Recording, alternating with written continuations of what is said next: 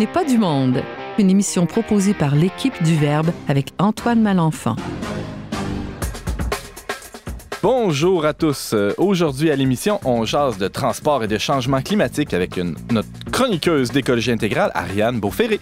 On commence une suite de chroniques sur l'éducation sexuelle avec Alex Deschaines, qui est délégué pour l'Institut de théologie du corps à Québec. Et finalement, on découvre l'inspirant documentaire Demain avec une nouvelle chroniqueuse à la table, Ninon Lessard. Tout ça parce qu'on n'est pas du monde.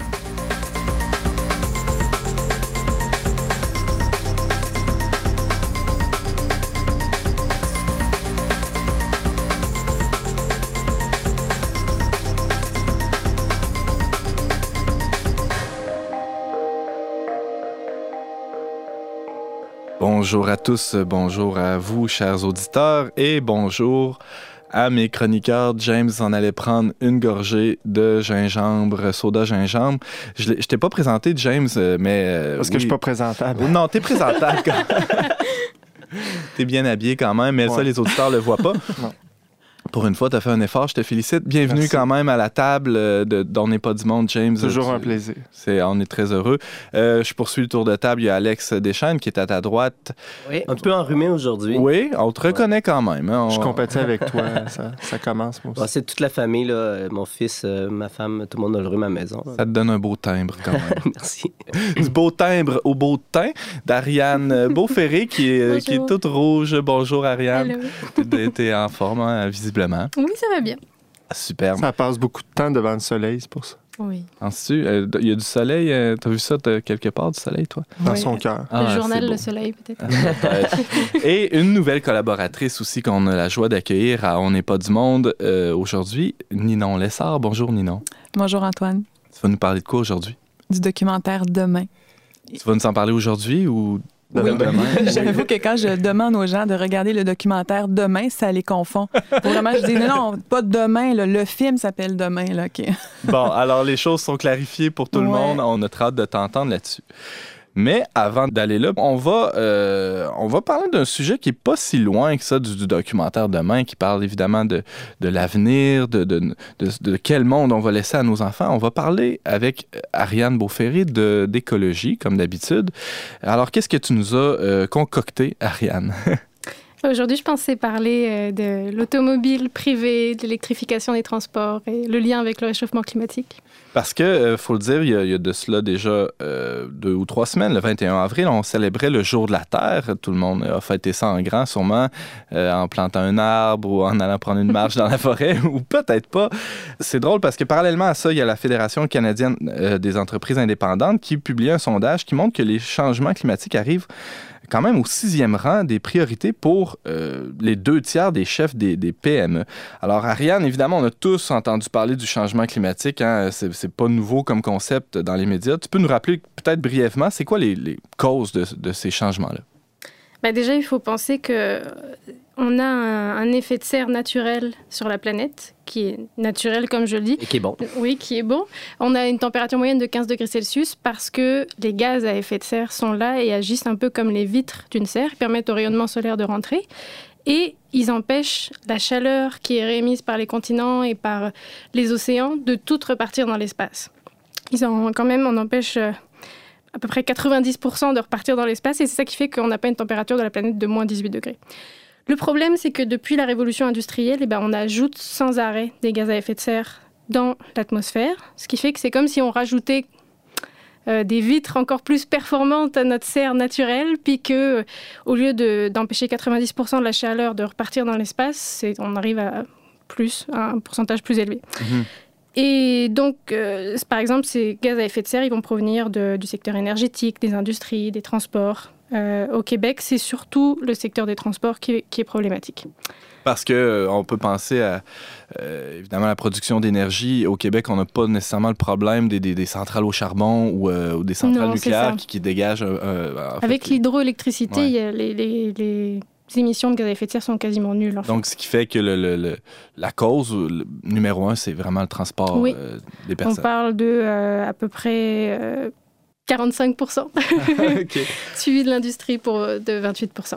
Alors, euh, pourquoi vouloir atténuer le, le réchauffement climatique? Est-ce que c'est si problématique que ça? Mais oui, c'est problématique parce que si on fait rien du tout, euh, d'ici deux- 2100, ça c'est des études d'Uranos, on va atteindre une Excuse-moi, augmentation. qu'est-ce de- que c'est Uranus? C'est un grand groupe de recherche québécois, euh, beaucoup de partenaires qui étudient les changements climatiques principalement. Euh, vraiment énormément de chercheurs et des études très solides. Mhm. Euh, on, peut, on va atteindre 4 à 7 degrés de plus au Québec en moyenne. Donc ça, ça veut dire que l'industrie du ski, l'habitat du caribou, euh, la fonte du pergélisol, la survie des cultures, tout ça va être mis vraiment en péril parce que 4 à 7 degrés, c'est beaucoup. hein. Hmm. Et ça va très très vite.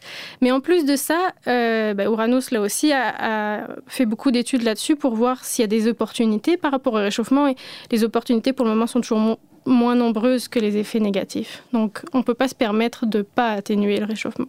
Ça c'est pour l'échelle du Québec, mais il y a aussi toute l'échelle de la planète. Et ça par exemple c'est le pape François qui l'a rappelé dans son encyclique, mais que le climat c'est un bien commun pour tous.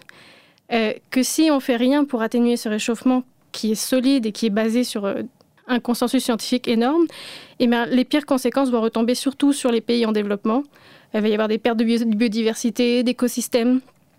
Et donc, des- il y a c'est. de nombreuses populations, spécialement les populations les plus pauvres, qui habitent près des cours d'eau et si le niveau de l'eau monte, ben, ça a Oui, il des y a des, impacts il y sur a ces des îles Ouais. entières qui vont probablement disparaître à cause du réchauffement. Des inondations, des... des- Des inondations, beaucoup de choses. Puis, Euh, Alex Deschaines, oui. Alors là, on, on quitte un peu le, le- le- le début du printemps, là, mais on voit, de- de- on a vu des inondations euh, en Beauce, euh, Même à ou Montréal. même à Québec, dans les rues. Bon, donc je me dis, pas que je vois ça comme des signalements, mais si ça, ça peut arriver de des rues qui sont inondées, je me dis, mais voyons, si, si les niveaux de la mer montent, euh, c'est c'est pas juste des pays euh, dont on veut pas entendre parler, ça peut très bien être nos villes aussi à nous, là, qui peuvent être menacées à- des fois. C'est un petit peu différent pour le Québec pour les inondations euh, parce que le couvert de neige, on s'attend à ce que, pour le sud du Québec en tout cas, il diminue. Donc euh, il va y avoir des endroits euh, où il va y avoir quand même moins surtout la neige d'inondations. là. ici qui... Ouais, il va y avoir Il se peut même qu'il y ait moins d'inondations, finalement. dans- À certains endroits, il va y avoir des sécheresses Uh-huh. intenses, en fait. Et ça peut avoir aussi des répercussions sur l'hydroélectricité, sur euh, l'agriculture. Enfin, c'est c'est pas évident, c'est pas toujours les mêmes impacts partout. Vraiment pas. Alors, si on revient au Québec, euh, ça représente quoi environ nos, nos émissions? en- en- parce qu'au début, on parlait des gaz à effet de serre. C'est c'est quoi les émissions euh, au Québec? Ben donc, c'est ça. Ce que je disais, c'est que la majorité, ça va provenir du secteur euh, des transports, 45% Ensuite, l'industrie, 28% les bâtiments, 14 Euh, Et donc, c'est pour ça que si on veut réduire, atteindre les objectifs de réduction que le gouvernement du Québec s'est donné, qui sont de 20% sous le niveau de 1990 en 2020, puis 37,5% en 2030 et 80 à 95% en 2050. On n'est pas parti pour faire ça pour le moment. Il faut qu'on agisse. Et donc, il faut s'attaquer au transport. Alors que depuis 1990, les émissions dans le secteur des transports ont augmenté de 30 Alors Donc- qu'elle devrait, selon les objectifs, descendre. Oui, on devrait descendre, mais pour le moment, on n'y arrive pas. OK. Alors, euh, tu nous parlais de l'automobile, en fait, du, du- des, des transports. J'imagine que l'automobile arrive au, euh, en, en haut de la liste, là, dans, les, dans, dans- dans les pollueurs, les polluants, euh, ou Je sais les, pas si les, les le- ém- les émetteurs de Je gaz ne à effet pas de serre. dire en si tout cas. c'est le, le- le- le haut de la liste, mais si on regarde la consommation de carburant, ça, c'est 70% des émissions de gaz à effet de serre au Québec. Là-dedans, il y a aussi du carburant de l'industrie, Ouais. euh, des camions. Ben, dans ce 70% il y en a 35 qui proviennent des 4 millions et demi de véhicules à combustion privés québécois. James? Tu disais, Ariane, que justement, les taux euh, d'émission n'avaient pas vraiment descendu. Puis cette semaine, j'écoutais une session du Conseil municipal de Québec. Euh, la représentante de l'opposition, Anne Guérette, euh, reprochait au maire Labombe d'avoir, depuis plusieurs années, euh, mis beaucoup d'argent dans des projets d'aménagement urbain, tout ça pour favoriser une meilleure circulation. Bon, sans, faire le tour de la question. Et elle disait, au fond, depuis quelques années, on a remarqué que non seulement les gens n'ont pas davantage pris les transports en commun, mais il y a d'autant plus d'automobiles à Québec. Donc, euh, nécessairement, c'est une cause de ce que tu évoques, je pense. là. Oui, il y en a vraiment beaucoup plus. D'ailleurs, si on regarde de 2006 à 2011, le parc automobile du Québec, il a une croissance qui est deux fois plus élevée que la population. Hmm. Donc, les gens, la- c'est pas proportionnel à la population Québec? du Québec. Ah, ouais. Donc, c'est pas proportionnel à la population. La population utilise plus la voiture aujourd'hui. Ouais. Ninon, Oui, euh, dans le film Demain, il y a un architecte et urbaniste de Copenhague qui dit justement dans le film, si on construit des routes, les gens vont utiliser la voiture. Tout à si on fait. construit des pistes cyclables, les gens vont utiliser le vélo. Et c'est ça revient, euh, on peut parler même de sujets d'actualité comme euh, le, fameux troisième lien à Québec. Euh, tous les spécialistes s'entendent sur, les spécialistes plus en transport, mais même en économie, sur le fait que, et en urbanisme, que si on rajoute un lien de plus, des autoroutes de plus, ben, d'ici quelques années, ça va juste favoriser un étalement urbain et une utilisation encore plus importante de l'automobile en fait. Alors c'est quoi les alternatives? Alors, il y en a beaucoup des alternatives, Euh, on- mais ce qu'il faut retenir, c'est que c'est une combinaison vraiment d'alternatives. C'est une stratégie intégrée de différentes choses. Est-ce qu'il faut éliminer la voiture à, à essence? non, Ariane? ça, c'est pas possible aujourd'hui pour le moment. Ça serait pas réaliste. Mais on peut encourager des modes de transport actifs, la marche, le vélo et alternatifs, euh, bus, covoiturage, euh, autopartage comme, comme une auto par exemple. Et on peut justement faire des infrastructures, aménager le territoire pour que les gens n'aient pas besoin de toujours prendre leur automobile. Si on est euh, proche d'une épicerie, proche de son travail, proche d'une école, ce genre de choses, on n'a pas forcément besoin alors d'utiliser l'auto autant. Euh, par contre, il y a des fois, est- c'est nécessaire d'utiliser l'automobile. Et dans ces cas-là, ce qu'il faut faire, c'est vraiment mettre l'emphase sur une électrification de l'automobile au Québec. Parce qu'on a de l'hydroélectricité, on a assez d'énergie. Il y a une idée reçue un peu qui dit que euh, ben, si tout le monde avait une voiture euh, électrique, ben, on n'aurait pas assez d'énergie pour fournir, mais c'est pas vrai du tout. Si, par exemple, on avait 100 000 voitures électriques au Québec, pour le moment, c'est pas du tout le cas, on est en dessous de 10 000, et ben, ça demanderait juste une augmentation de 0,5% de l'énergie électrique utilisée en ce moment. Alors qu'on on vend même beaucoup d'électricité à, à quand l'étranger. le problème, c'est ce le pic Ouais. d'électricité. Si on rechargeait tous en même temps la voiture, là, ce serait un problème. C'est assez peu probable. Bah, avec, surtout qu'avec des compteurs intelligents à la maison, c'est Mhm. possible de gérer ça. Alex? Ben, J'ai l'impression que. Ben, moi, je trouve que le- la, voiture électrique, en tout cas, c'est une des choses qui, me, rassure le plus. Je me dis, ben, c'est peut-être quelque chose de très concret qui pourrait se faire puis prochainement, mais j'ai l'impression que le principal obstacle à ça, il y a, d'une part une, forme de scepticisme. Malgré que les chiffres sont là, on continue à, entendre même à la radio puis que le réchauffement de la planète, c'est pas si clair, c'est pas si sûr, puis, c'est comme une forme ambiante. euh, euh, de- puis bon, on l'a vu aussi à, travers la politique un peu aux, États-Unis. Puis, et, aussi la- l'argument un peu drôle de la liberté individuelle. Ben oui, tu es libre d'avoir une voiture électrique. Moi, j'ai libre d'avoir ma voiture à moi. Puis, euh, en tout cas, dans tous les cas, il va falloir la rendre vraiment accessible, la voiture électrique, puis qu'elle coûte pas. euh, Ben justement, venons-y, euh, Ariane, c'est pas hors de prix une voiture électrique? Non, c'est pas hors de prix. Euh, déjà, ce qu'il faut savoir, c'est qu'il y a une subvention au Québec de 8000 dollars à l'achat d'une voiture électrique, euh, une, une neuve. Et euh, donc, c'est sûr qu'on a beaucoup entendu parler de la fameuse Tesla. Je ne sais pas si vous avez entendu parler. C'est 86 000 dollars une Tesla. Puis ça permet d'avoir 400 km d'autonomie. Alors on est tranquille, c'est sûr, mais c'est une voiture de luxe. Non, si on prend la moyenne des voitures 4 places de base électrique, c'est à peu près 35 000 dollars. Vous enlevez de ce 35 000 dollars 8 000 dollars de, euh, de subvention. Puis en plus de ça, c'est un investissement sur le long terme. Vous allez avoir euh, 1500 dollars par an de moins d'essence. Euh, votre assurance va vous coûter 20% moins cher. Vous avez beaucoup moins souvent à aller euh, faire réparer votre auto, changer l'huile et tout ça parce que les composantes ne sont pas les mêmes. Donc, il s'est même calculé que sur 10 ans, vous, vous allez faire 15 000 dollars d'économie par rapport à une voiture, euh, de même, une voiture similaire, mais à essence. Donc 35 000, moins 8 000 de rabais gouvernemental, moins peut-être 15 000 d'économie, on se retrouve avec une voiture plutôt économique finalement. C'est ça, c'est accessible en fait, mais c'est juste qu'il faut le prévoir sur le long terme. James? Est-ce que avoir une voiture électrique présentement, c'est c'est fonctionnel? C'est-à-dire, euh, est-ce que je peux aller, est-ce que je peux me promener, tout ça, je dois trouver des bornes euh, Et en fait, suffisantes? il n'y a même pas besoin d'avoir de bornes si c'est pour une utilisation en ville. Parce que la majorité des voitures électriques vont avoir 100 km d'autonomie. Donc, il n'y a pas beaucoup de monde qui vit en ville qui va faire 100 km sur une journée. Et en plus, ces voitures-là, comme elles ont une autonomie qui est, pas, qui juste de 100 km, il suffit de la brancher le soir, elle se recharge durant la nuit, à la maison, sur du 120 volts, et le lendemain matin, elle est prête à être utilisée. Faut pas oublier de brancher. faut juste la brancher.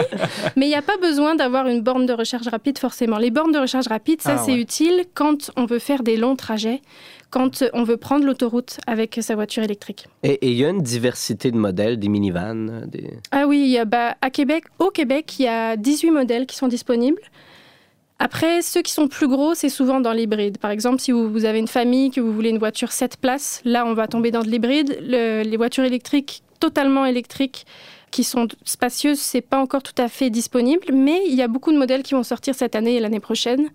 Euh, c'est sûr qu'on tombe plus dans le VUS, le- le- les, voitures de sport plus chères, donc, euh, mais ça va se développer avec le temps, je pense. J'ai même vu qu'il y a une entreprise euh, au Québec qui convertit les voitures à l'essence à l'électricité. Oui, et puis il y a même des gens qui font ça eux-mêmes chez eux dans Ouais. leur garage, là, mais j'avoue que je connais pas trop les détails.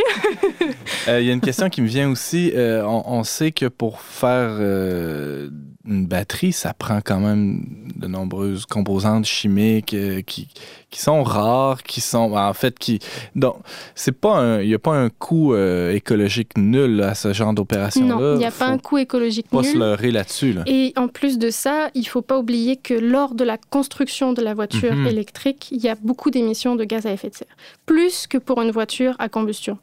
Mais c'est dans l'utilisation que vraiment là, il n'y a plus du tout d'émissions en fait. James. Ne devrait-on pas, à ce moment-là, favoriser l'achat et la réutilisation de vieilles voitures plutôt que d'en construire de nouvelles? Mais les vieilles voitures, le problème, c'est qu'elles elles émettent vraiment beaucoup de, de gaz à effet de serre. C'est sûr que si quelqu'un est capable de... euh, on peut améliorer certaines voitures, c'est sûr, mais les normes ont quand même beaucoup changé. Je pense notamment au Québec, il y a des normes qui ont beaucoup changé depuis 2011 pour faire en sorte que justement les vieilles voitures soient plus là ou que, elles- elles, euh, que les nouvelles voitures ne- n'émettent beaucoup moins de gaz à effet de serre Alex Mais je, je sais pas à quoi tu penses comme vieille voiture, mais il y a aussi les normes de sécurité aussi. qui, qui augmentent euh, énormément. Donc, euh, il y a une grosse différence entre une, une voiture des années mais 90 puis une, une voiture Je des dirais années que ça 2000. dépend évidemment. vraiment de l'utilisation, en fait. C'est de même que ah, le choix entre une hybride et une électrique, ça dépend de l'utilisation qu'on en fait au quotidien. Euh, si c'est acheter une voiture électrique pour que ce soit la deuxième voiture qu'on va utiliser de temps en temps, c'est pas un bon investissement. Mais ce qu'on voit, c'est que les gens qui achètent une électrique comme deuxième voiture, généralement, ça devient leur première voiture parce qu'ils avaient peur de manquer d'autonomie, mais finalement, ils en ont assez. Euh, si on utilise beaucoup l'autobus, le vélo, c'est peut-être pas idéal non plus d'opter tout de suite vers une électrique parce que si c'est pour qu'elle reste au garage tout le temps. Mais donc, ce qu'il faut retenir, ben, il faut avoir un- une panoplie de stratégies pour diminuer nos émissions dans le domaine du transport et l'électrification, ça en fait partie. fait partie d'une stratégie globale qui, qui inclut toutes sortes d'autres Oui, moyens on aussi. peut pas juste remplacer toutes nos voitures par des voitures électriques, ça réglera pas le problème. Alors, merci beaucoup, Ariane Beauferré. Tu nous parlais du transport et des changements climatiques et spécialement de la voiture électrique. On peut lire ta chronique Petite économie euh, qui parle d'écologie et d'économie dans le magazine Le Verbe et t'entendre ici régulièrement à On n'est pas du monde. Merci beaucoup, Ariane. Merci.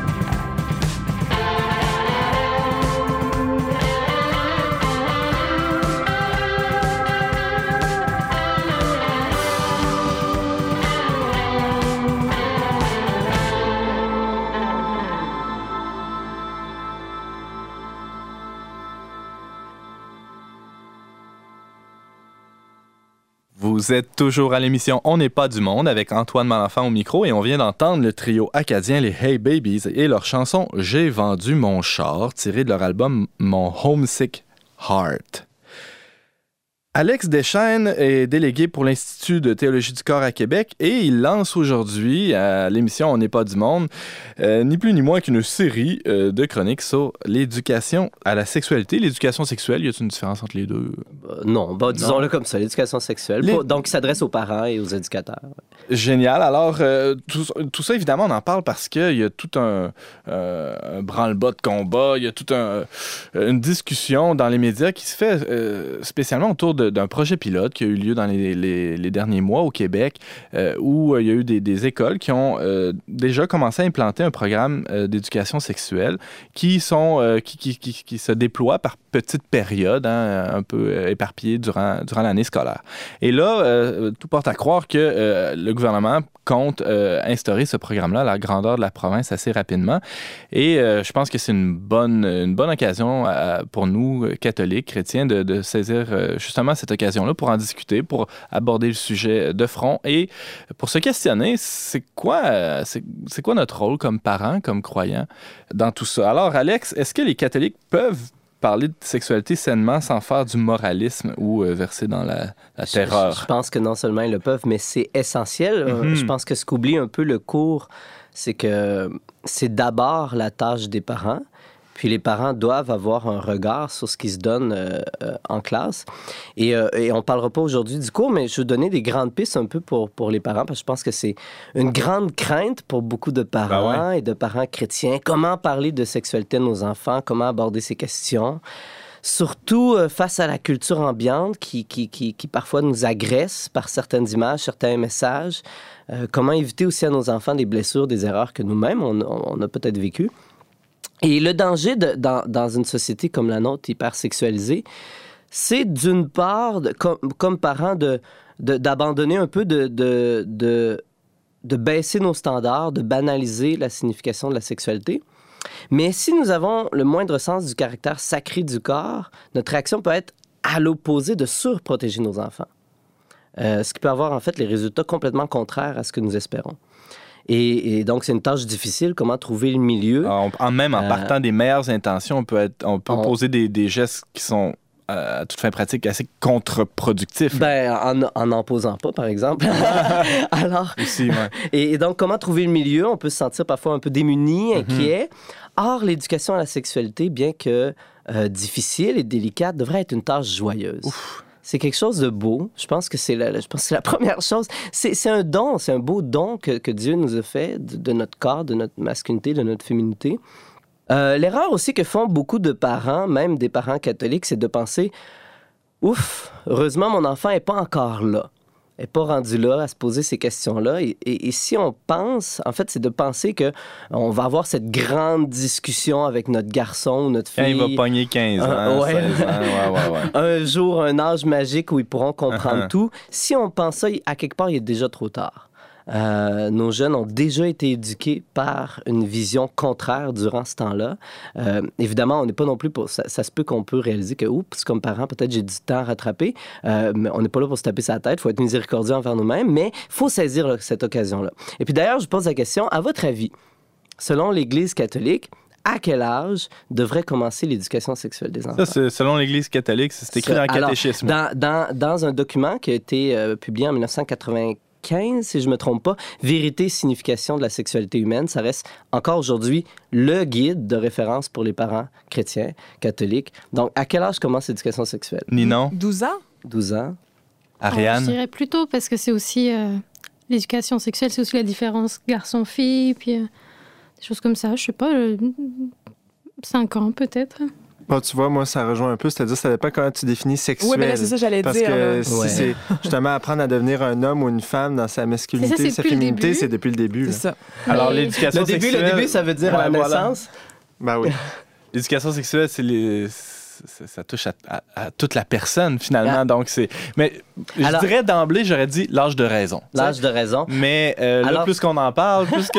Ben c'est ça, je regrette mon 12 ans. Ben, alors, un, un peu pour aller dans le sens de, de ce qui était dit, euh, ce, que, ce que James, puis ce que tu, tu soulignais aussi, Antoine. D'abord, l'éducation sexuelle, il faut l'entendre dans, dans, dans une éducation plus large à l'amour, à la personne, au sens de la vie humaine, l'existence. Et en fait, l'Église nous dit, dès la conception, alors je vous renvoie au numéro 50 de ce document-là, qui est Vérité, signification de la sexualité humaine. À Est-ce que c'est de- disponible de- en ligne, ça? oui, alors on peut On trouver le sur le, lien, site, ouais. sur le site du Vatican, c'est Parfait. gratuit. Lorsque l'enfant est accueilli par ses parents avec amour comme un don de Dieu, c'est là que l'éducation commence. Dès l'instant où nous commençons à les aimer, en fait. D'abord, avant de l'apprendre, ils doivent, par des mots, ils doivent le vivre. Donc, l'amour qu'on leur donne, donc dès la conception, dès leur naissance, on commence et, et, et- et on va poser, je donne l'image un peu d'un gâteau. Hein, on, va, on, va, euh, on va poser les étages. Il faut mettre les étages de notre gâteau avant de mettre le glaçage. Et donc, euh, en même temps, je peux pas juste me, me satisfaire des, des étages. À un moment donné, je dois mettre le glaçage qui va faire que le gâteau va être beau, va être unique. Donc, il va falloir avoir ces discussions-là avec nos enfants. Donc, les enfants ont besoin de le vivre et ont besoin de l'entendre. Mais ils ont aussi d'abord besoin de le vivre. C'est dans la vie, c'est dans les petites choses, en fait, du quotidien, même dans les tâches ménagères. Euh, par exemple, dans, Qu'est-ce que tu veux dire? alors, de- oui, ben, d'apprendre à être un don pour les autres, à prendre soin des autres. Ouais. Une, une distinction essentielle dans l'éducation sexuelle, c'est faire la différence entre une chose et une personne. Mais c'est quelque chose qui s'apprend au quotidien, dans les, dans les moindres Ouais. détails. Vous voyez, c'est pas juste, on va avoir un jour cette grosse discussion-là à 15 ans. Vous voyez? ouais, ouais. Et puis, c'est d'abord dans les choses très simples. Et bon, euh, et, et- et comme parents, on devrait célébrer, euh, je reviens tantôt sur la, la c'est une dimension joyeuse, célébrer la sexualité comme un des dons les plus merveilleux que Dieu nous a fait. Et instaurer dans le cœur de nos enfants, dès le plus jeune âge, cet émerveillement devant la beauté de la vie devant la beauté de l'amour. On saisit l'occasion, un nouveau bébé qui vient à la maison, euh, puis pour leur montrer comment c'est beau une, vie qui apparaît, qui- qui- un nouvel enfant. Et de- leur, leur inculquer déjà la bonté, la vérité du corps et de la sexualité. Juste, juste apprécier le fait que j'ai- mon corps pour pouvoir apprécier la vie, pour pouvoir manger, pour pouvoir courir, pour pouvoir vivre. Ben, c'est déjà leur donner le, le sens de la beauté et la valeur du corps. Alors ça, c'est une, une très belle vision, très positive et très souhaitable. Mhm. Euh, Mais euh, bon, euh, pour avoir quelques enfants euh, en bas âge, euh, vient un moment, tôt ou tard, où ils découvrent leur corps et Oui. le corps peut-être de leurs frères et sœurs. Euh, et donc, pour, euh, comment dire, est-ce qu'il n'y a pas des balises à mettre? Eh, évidemment, évidemment qu'il va falloir, il faut mettre des règles. Alors, on se contente pas d'une euh, non plus d'une éducation technique ou biologique. Tout est permis, mais tout n'est pas profitable, Et puis- et hein, Donc, il il faut donner des balises morales. Donc, en même temps, quand je dis que ça doit être joyeux et tout ça, ça n'empêche pas qu'il y a des règles. Et, mais il y a, il y a un moyen de... On peut donner des règles, des balises, sans que ce soit... Sans donner l'impression que la sexualité est mauvaise elle-même. Sans que ça, ça soit euh, répressif. Ça peut être fait avec beaucoup de tendresse, avec beaucoup de douceur, euh, pour rediriger des, certains instincts qui sont en soi bons le désir, la curiosité, le, le fait que euh, les garçons sont curieux de savoir comment sont faites les filles, le- cette curiosité-là naturelle est bonne. Il faut savoir la, la- la rediriger, savoir que cependant, tu vois, c'est important de, euh, de la pudeur, tu sais, l'éducation à la pudeur, puis euh, ta sœur, elle a son corps, puis, puis, faut, puis elle est habillée, puis tu vois, c'est important. Puis, bon. Et donc, oui, il faut rediriger, euh, mais tout ça, toujours, dans, ça, ça- ça peut se faire sans taper sur les doigts. hein. Vous voyez un peu l'idée, sans... sans, euh, euh, euh, donc oui, il faut mettre des balises et, et, et plus le jeune va grandir aussi, euh, Faut pas de- qu'il donner, associe donner la- des raisons. Il faut, faut, faut, qu'elle- faut, faut que l'enfant puisse comprendre euh, le- le- le- les raisons de, de, de ce qu'on de ce qu'on lui enseigne. Je comprends bien, il faudrait surtout pas qu'il associe la sexualité à quelque chose de sale ou de honteux. Alors ça, c'est jamais, jamais, jamais dans aucune intervention auprès de nos enfants, on devrait laisser même planer l'idée que la sexualité est mauvaise ou que certaines parties du corps sont sales ou honteuses. Euh, je continuerai là, sur, sur ce point-là, mais il y a James? une question. Ben, non, c'est un peu euh, ce que tu disais, là, mais euh, dans le fond, l'idée, c'est que derrière, il faut que l'enfant voit que derrière la loi, il y a un bien. Donc, c'est pas juste de dire non, fais pas ça pour faut Ouais. qu'ils comprennent pourquoi on fait pas ça, puis Ouais. qu'est-ce qu'il y a de beau dans le fait de pas le faire. Ni non? C'est ça, si on arrive sur quelque chose de scandaleux, entre guillemets, euh, il faut pas. il faut, faut, faut prendre le temps quand même de réagir euh, Alors, je- appropri- de façon appropriée. Là. Dans, dans une prochaine émission, je pourrais parler comment, comment répondre aux questions de nos enfants et comment réagir devant une situation. Euh, supposons je surprends mes enfants, je vais au docteur ou quelque chose. Ouais, ouais. Et, et le premier conseil, prenez une bonne inspiration. Alors, puis il vaut mieux des fois pas réagir trop vite et, et, Ouais. et, et- et- et réfléchir avant de, de- de- de poser un geste. Que ce soit pour la sexualité ou pour, d'autres choses, Oui, euh, corriger sous l'effet de la colère, c'est déconseillé. Alors, on a bien souligné, je pense qu'on ne doit jamais laisser planer l'idée que la sexualité est quelque chose de mauvais, mais je ne peux Mhm. pas non plus, comme parent, rester silencieux. Évidemment. Ça, ça reviendrait à donner l'impression que la sexualité, c'est quelque chose de honteux, que c'est quelque chose dont on ne peut pas parler. Le tabou. Or, si nos enfants sentent que la sexualité, c'est quelque chose dont on ne peut pas parler, qui se parle juste entre grands, si on évite leurs questions, ben ils vont aller chercher la réponse ailleurs. Et, et ce qu'ils risquent de trouver, ils risquent de pas être beau. En tout cas, euh, on ne saura pas ce qui... Ce qui... Et, et pensez à votre propre expérience, en fait, probablement quand vous étiez enfant, les curiosités que vous aviez, et puis si on vous a pas donné de pistes, où est-ce que cette curiosité-là vous a mené. Et en fait, de- il ne devrait jamais y avoir de sujet tabou avec nos enfants. Ce qui signifie pas qu'on on n'est pas prudent dans la manière, euh, dans le contenu de ce qu'on dit et à quel âge. Il faut discerner le moment opportun pour, pour, pour donner certaines informations. Euh, à, à la- à ma, ma fille qui me demande euh, comment on fait des bébés, euh, à 4 ans ou à 5 ans, je ne dis pas euh, tout le technique de la chose, hein, vous voyez. Il suffit de comprendre qu'il faut beaucoup d'amour, puis c'est déjà un bon, un bon pas. Si elle veut en savoir plus, alors on répondra davantage. Mais et on a probablement, nous, grandi dans un milieu où la sexualité était quelque chose de, tellement tabou. Euh, en fait, statistiquement, 90 de notre génération été baptisée à l'Église et seulement 1% ont reçu cette éducation, c'est-à-dire pouvaient avoir à la maison des discussions honnêtes, ouvertes, affectueuses sur la beauté, la dignité, la grandeur de la sexualité. Et là, c'est difficile de jeter le blâme sur nos parents alors que. Qui eux-mêmes l'ont pas reçu.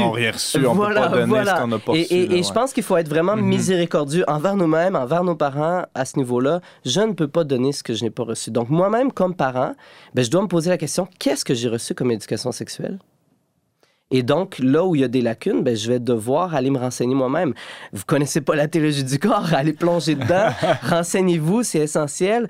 Euh, et la sexualité devrait être, l'amour devrait être quelque chose qu'un garçon peut explorer avec son père dès son, enfance, puis pour le restant de sa vie, qu'une fille peut explorer avec sa mère dès son plus jeune âge et pour le restant de sa vie. Et, je crois justement, alors, euh, par rapport à nos parents ou nos grands-parents, c'est une opportunité qui s'offre à nous aujourd'hui. Euh, bien que l'enseignement officiel de l'Église a toujours valorisé le corps, a, poursuivi les hérésies qui condamnaient le corps. Je parle pas évidemment des agissements ou des, des homélies de certains prêtres, en particulier au Québec, mais il reste que l'enseignement officiel de l'Église affirme la valeur du corps. Jésus s'est incarné. Bon, voilà. C'est déjà une excellente nouvelle. Mais, ouais. mais on peut dire que jamais dans l'Église, on a eu une position aussi claire Mm. et lumineuse sur la beauté, la grandeur, la profondeur de la sexualité humaine que ce que nous a donné Jean-Paul II. Et donc, on a cette opportunité unique de donner à, à nos enfants ce trésor, qui vont le donner ensuite à leurs enfants, qui vont le donner à leurs enfants, et, de transformer la société, en fait, parce que la famille est la réelle fo- force dynamique capable de transformer la culture.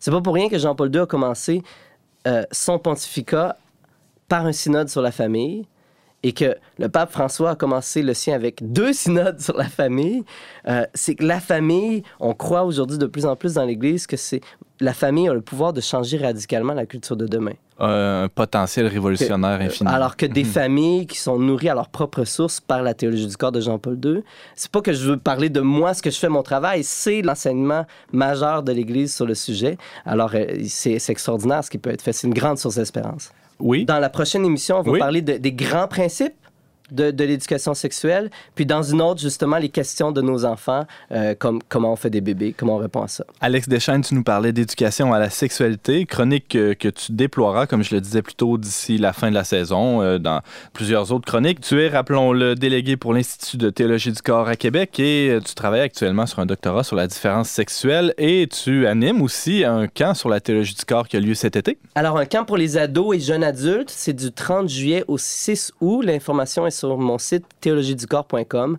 Euh, allez voir. théologieducorps.com sans accent. Merci beaucoup, Alex. Merci.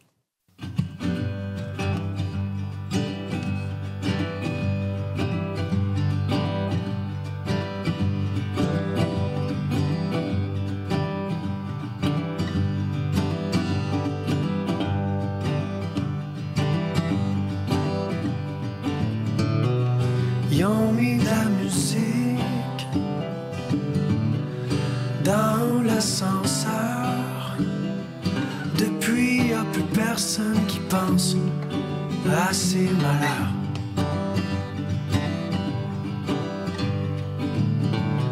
Entre la fête et la peur, les bons et les méchants, entre le stress et la pesanteur entre demain et le moment présent. Dis-moi où, dis-moi où c'est qu'on descend.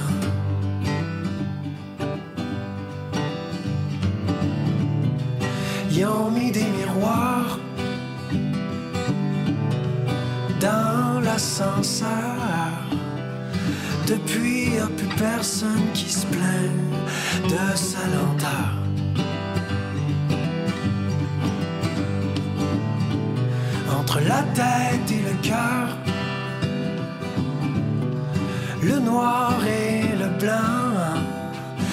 L'ivresse et l'accélérateur, entre l'amour et la voie d'accotement. Dis-moi où, dis-moi où c'est qu'on descend. Dis-moi où, dis-moi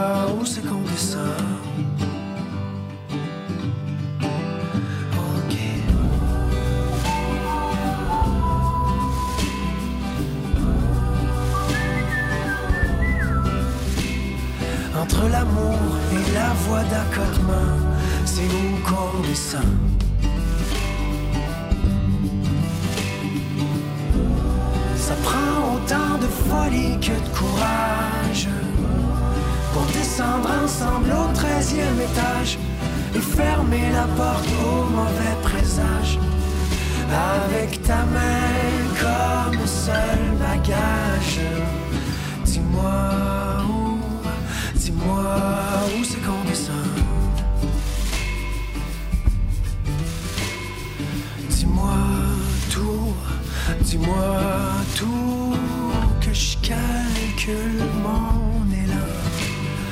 Dis-moi quand, pour qu'on saute en même temps.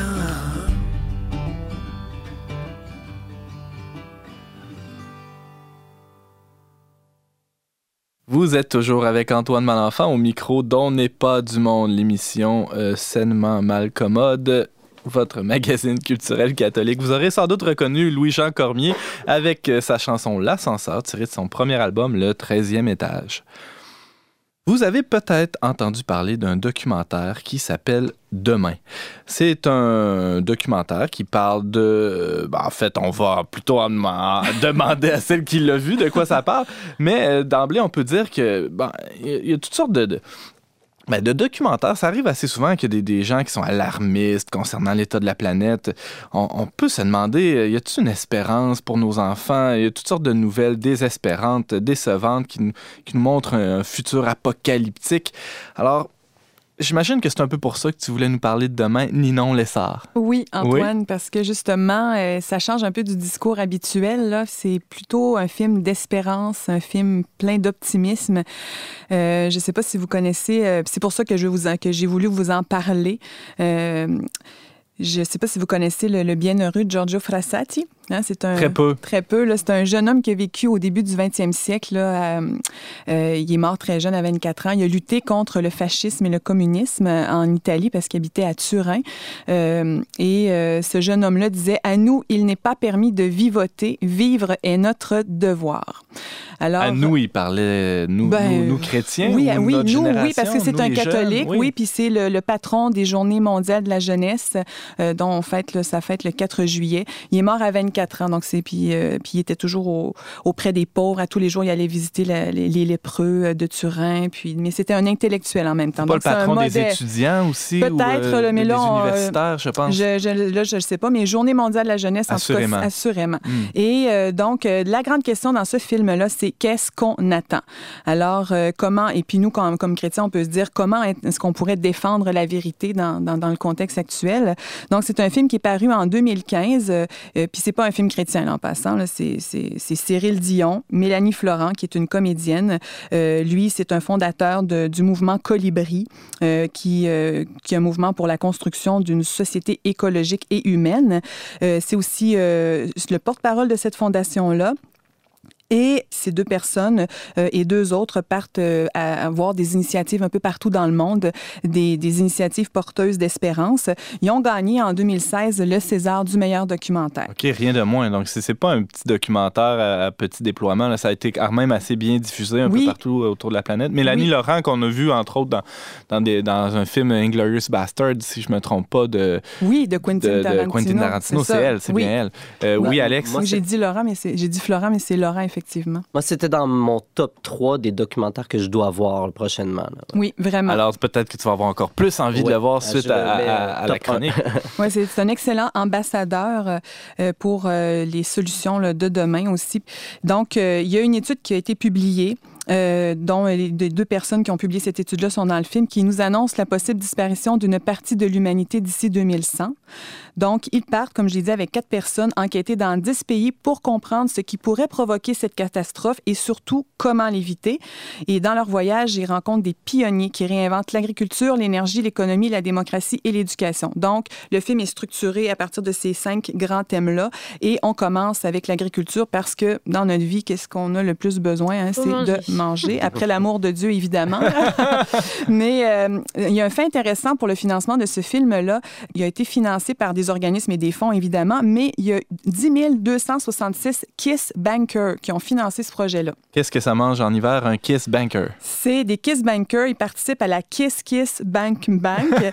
Puis euh, leur slogan, c'est Bien évidemment, hein, fallait s'en douter. Euh, oui, c'est ça. Leur, leur slogan, c'est Libérons la créativité. Donc, ça, c'est sur le net, évidemment.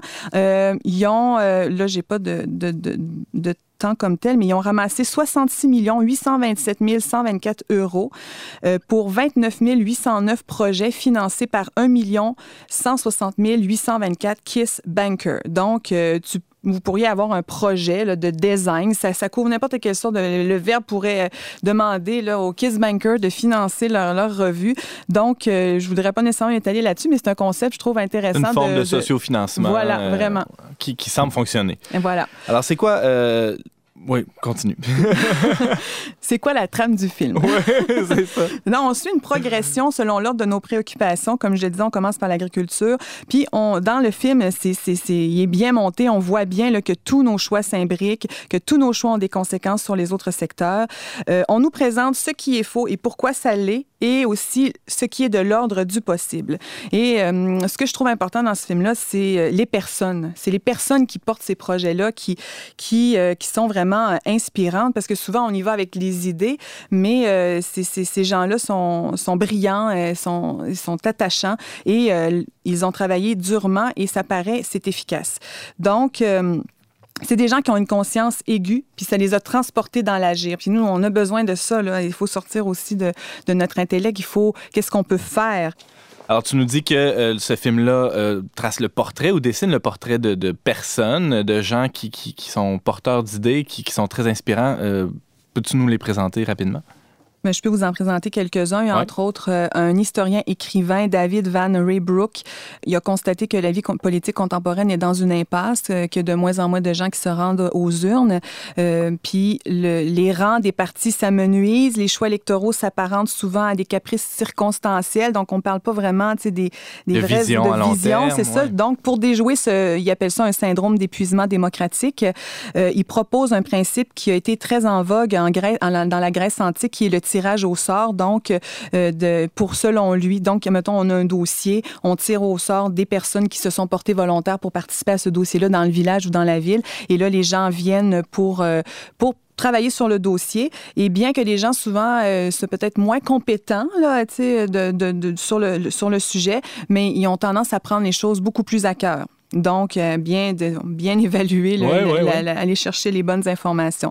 Donc, euh, introduire une part de hasard dans nos institutions représentatives pourrait, selon lui, vitaliser euh, la démocratie. Nos institutions de- représentatives deviendraient du coup un peu plus représentatives. Voilà, voilà, parce que dans ce film-là, évidemment, on parle de différentes choses, mais la conclusion porte beaucoup sur euh, la participation euh, citoyenne Mhm. à la vie politique. Et euh, selon un ancien, un ancien maire là, de, de l'Inde qui vraiment a décidé de faire une démocratie participative de- dans un village de 5000 habitants, le village était sujet à la violence, au commerce illicite d'alcool et à la pollution. Et il est devenu au fil de- de- des ans un modèle de démocratie participative. Et lui, il dit, tout le monde devrait faire de la politique tout le temps Hmm. Sous divers degrés, et selon les compétences évidemment, mais mon collègue a une question. Alex? Ben, la, la- la façon dont ils pigent au hasard des gens pour participer à un projet, ça me fait penser à la façon dont on constitue les jurys. Puis en fait... euh, les- prendre des et- décisions et- graves, et- finalement. et je ouais. connais, je connais quelqu'un qui, qui a déjà participé à un jury et en effet, tout le sérieux que, que- que lui-même a mis dans... Mhm. C'est les gens qui, qui, quand ils se font choisir... Prennent ils pas ça à la mettent- légère Non, non, du tout. voilà, voilà, Mhm. voilà. Oui, Ensuite, euh, il y a aussi euh, Pierre Rabi, euh, c'est un Algérien. Donc, lui, il se promène un peu partout dans le monde pour faire des conférences. C'est un paysan écologiste, expert des apôtre Nations euh, Unies. de la décroissance, je Oui, pense. voilà. Et ses thèmes, c'est l'agroécologie, la sobriété heureuse et l'insurrection des consciences.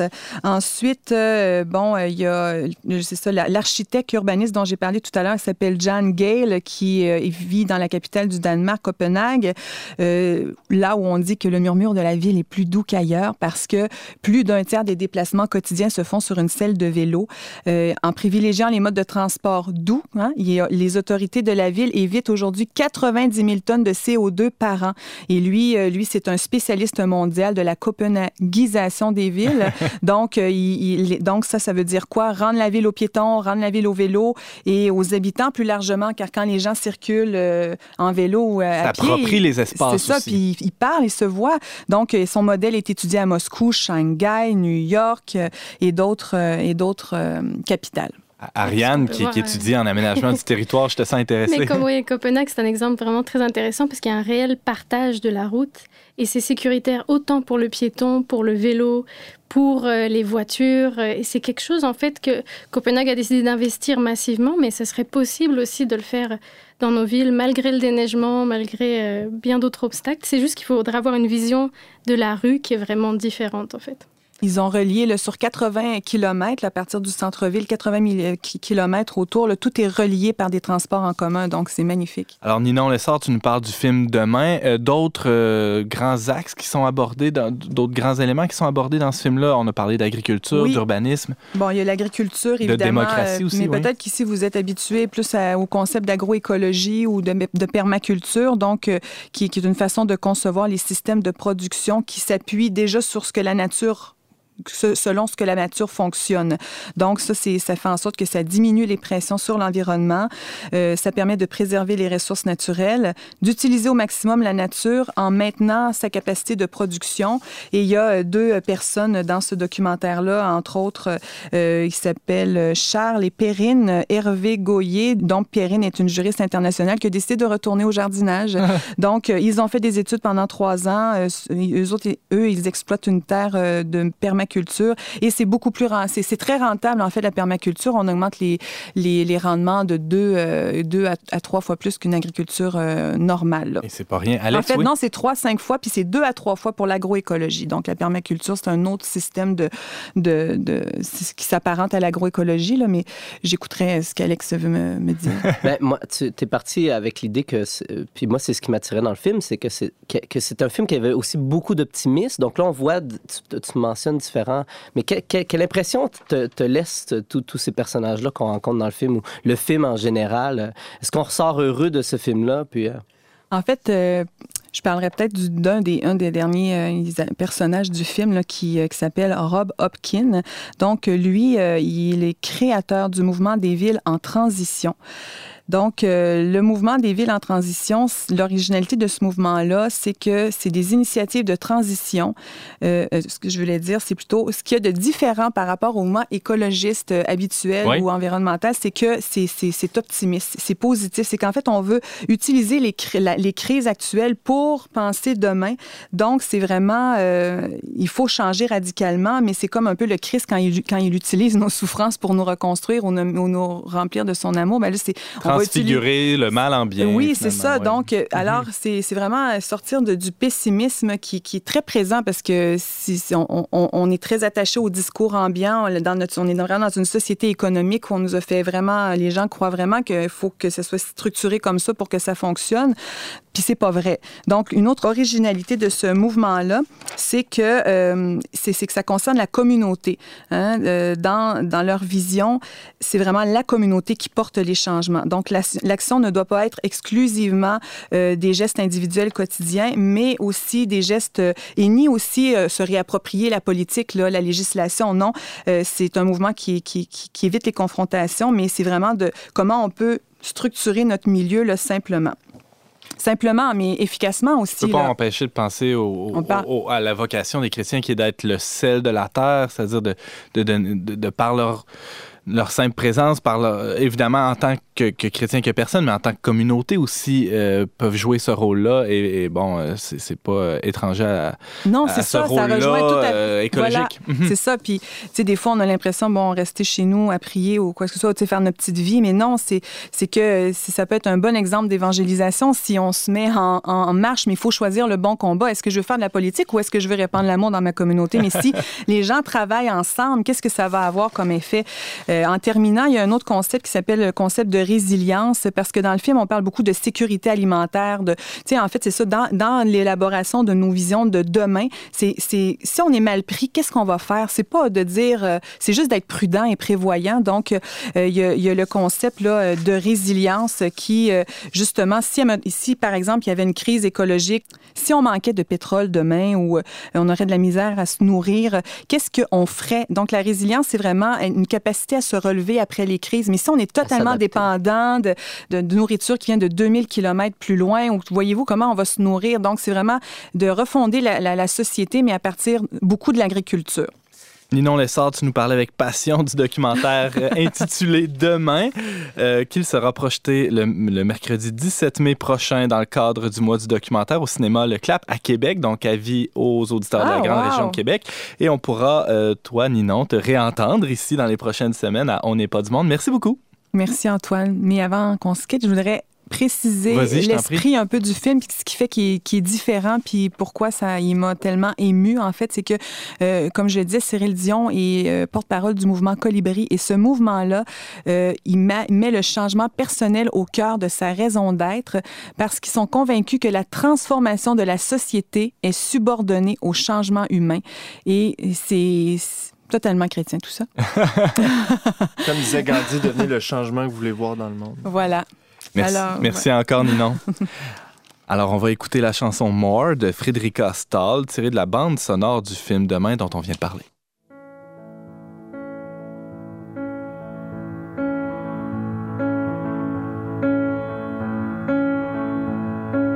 Ooh, you're scared of going hungry. You harvest more than you grow. You think you need more things, these things you buy, buy and throw out. Ooh, you're scared of earning less than your neighbor or your dad. You think you need more jewels, more jewels and gold to be glad.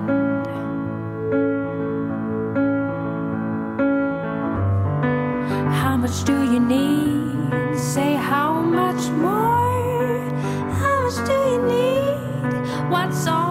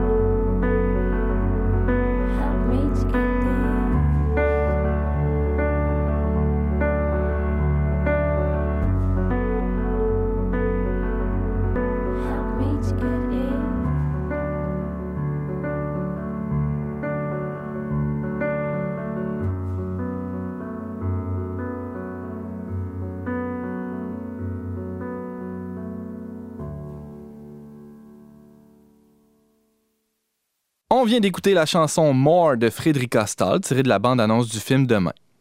On parlait cette semaine de transport, de changement climatique avec Ariane Beauferré, chroniqueuse d'écologie intégrale.